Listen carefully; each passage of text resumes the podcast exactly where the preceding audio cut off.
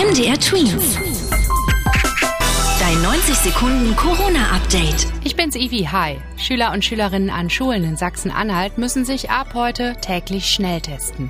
Die Landesregierung reagiert damit auf die steigenden Infektionszahlen, die bei den 5- bis 14-Jährigen im Vergleich zu anderen Altersgruppen am höchsten sind. Nach den Daten des Robert-Koch-Instituts liegt in dieser Altersgruppe die 7-Tage-Inzidenz bei 1990,1. Es gibt bereits mehrere Varianten des Coronavirus. Letzten Donnerstag wurde jetzt noch eine neue Variante in Südafrika entdeckt. Sie wurde bezeichnet als Omikron und ist inzwischen auch bei uns in Deutschland angekommen.